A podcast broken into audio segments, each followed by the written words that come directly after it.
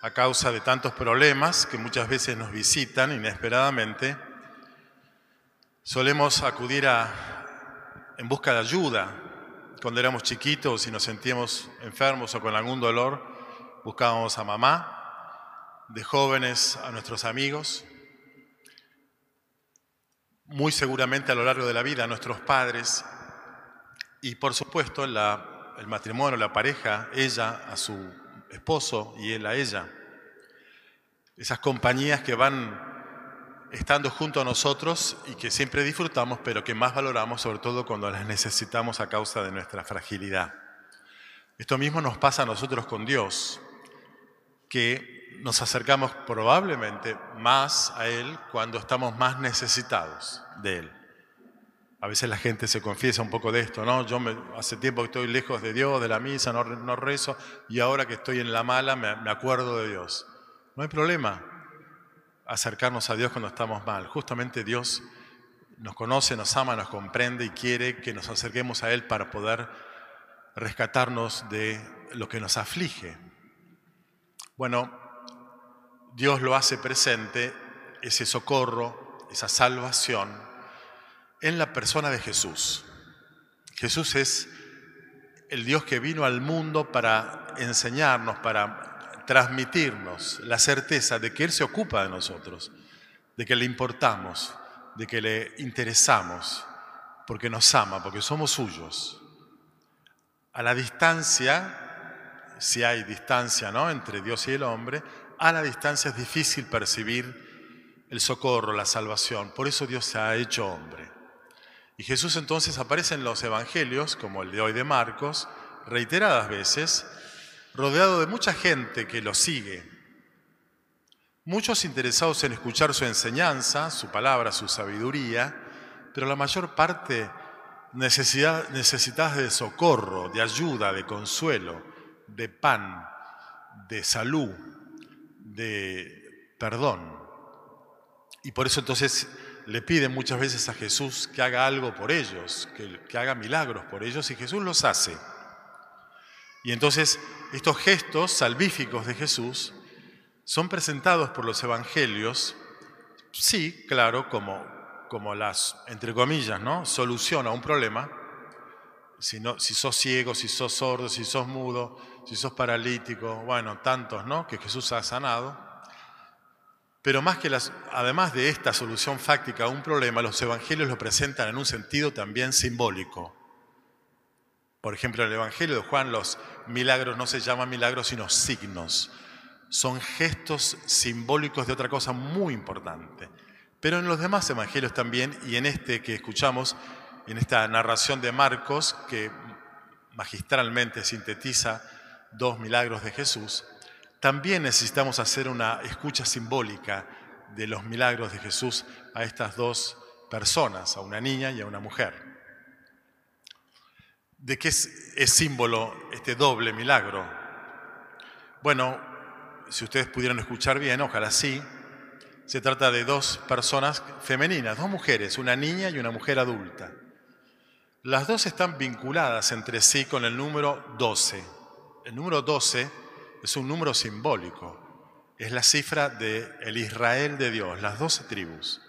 La niña tiene 12 años, la mujer hacía 12 años que tenía sus hemorragias tan dolorosas. Y entonces Jesús aparece allí haciendo un milagro con una figura, con dos figuras que encarnan simbólicamente al pueblo de Israel, que para Dios es la esposa de Yahvé. Yahvé es el esposo, Israel su mujer.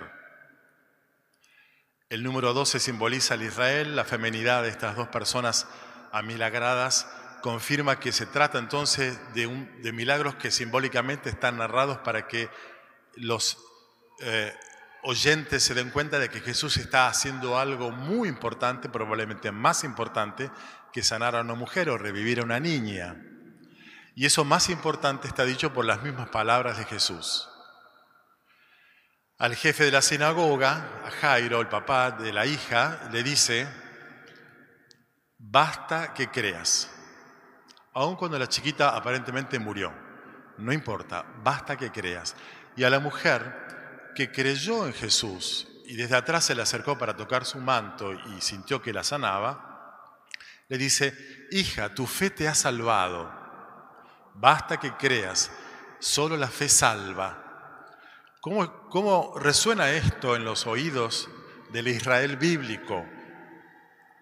Un Israel y un pueblo religioso oprimido por la institución oficial eh, judaica que solo exigía a las personas creyentes el cumplimiento de los mandamientos, de los preceptos, cargar ese yugo, el sinónimo de los mandamientos es el yugo, que los oprimían y los infantilizaban en escrúpulos, en culpas, a través de las cuales, bueno, los escribas, los fariseos, bueno, manejaban a la gente.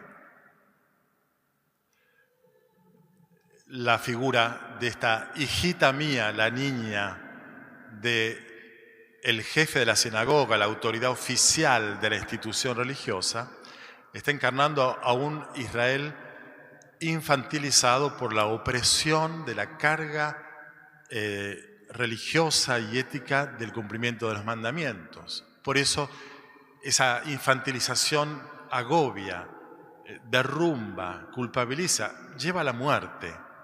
De hecho, la niña muere, por lo menos aparentemente.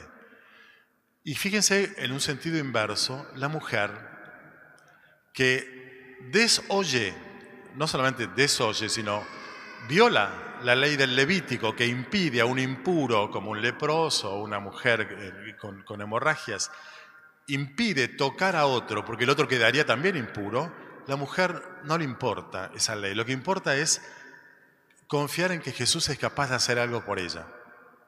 Y este, si no me equivoco, es el único milagro donde Jesús no lo hace. Lo hace la fe de la mujer, porque Jesús ni se da cuenta lo que está ocurriendo, salvo cuando la mujer lo toca y se da cuenta que sale de él una energía no decidida por él, sino sale. Es la fe de la mujer la que la salva, como bien se lo dice Jesús.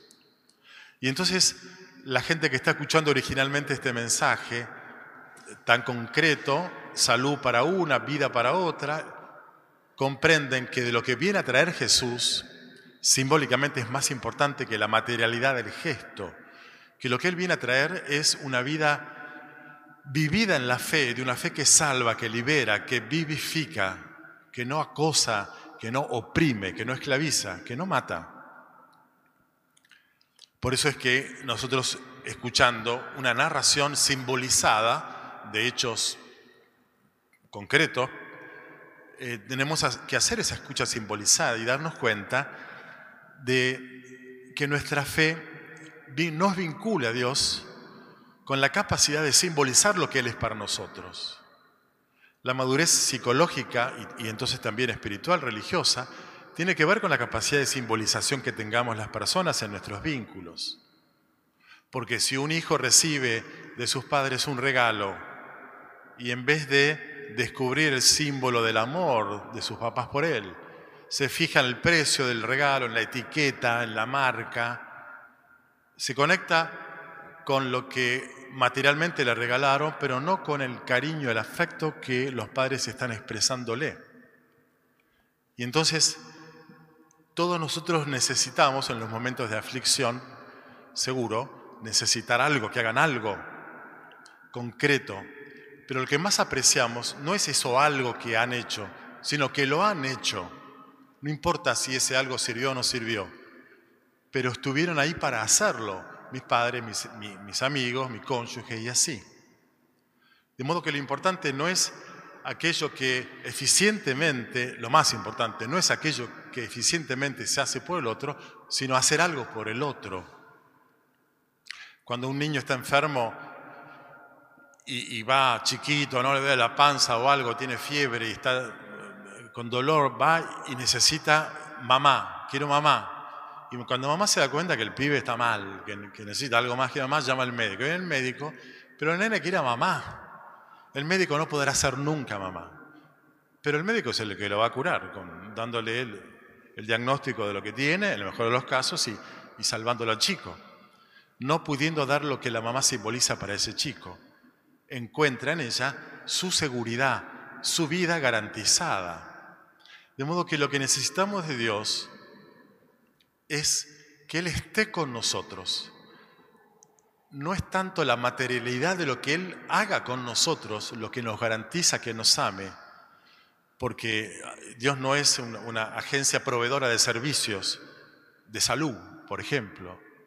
Y entonces Jesús ha hecho milagros siempre simbolizando que Él es el enviado del Padre, el Hijo de Dios, que se interesa por el mundo, que acompaña el acontecer del mundo, sobre todo el dolor de la humanidad, y lo salva, sobre todo asumiéndolo en sí, ¿no? sufriendo el mismo la tragedia del dolor y de la muerte, resucitando y entonces resucitándonos espiritualmente a nosotros cada vez que las falencias, los agobios de la vida nos, eh, nos asedian, nos derrumban. Por eso es que la salvación que procede de la fe tiene que ver con esto. Soy hija, soy hijo de un Dios que siempre vendrá a expresarme cuánto me ama y me acompaña, garantizándome que lo que me ocurra, si es indefectible que ocurra, inevitable que ocurra, no me va a derrumbar, no me va a hacer sucumbir humanamente, espiritualmente, aun cuando me haya ocurrido lo, lo indeseado, sino que Él me va a sacar adelante para que siga vivo, para que siga viva. Bueno, hoy el texto de Marcos es la expresión de la fe que salva la vida tu hija vive, le dice Jesús eh, a Jairo. Bueno, pidamos al Señor entonces que para nosotros la fe sea también esta garantía, esta seguridad. No le pidamos a Dios materialidades como, no sé, como, como si fuera un, rey mago divino que le escribimos cartitas para que haga exactamente lo que le pedimos, sino que esa, esa carta que le enviamos a Dios, esa oración que le dirigimos sea simbólica, Vos sabés bien lo que necesito, vos sabés que confío en vos, haz en mí y ante nosotros lo mejor que puedas. Creo y confío en vos y en tu amor.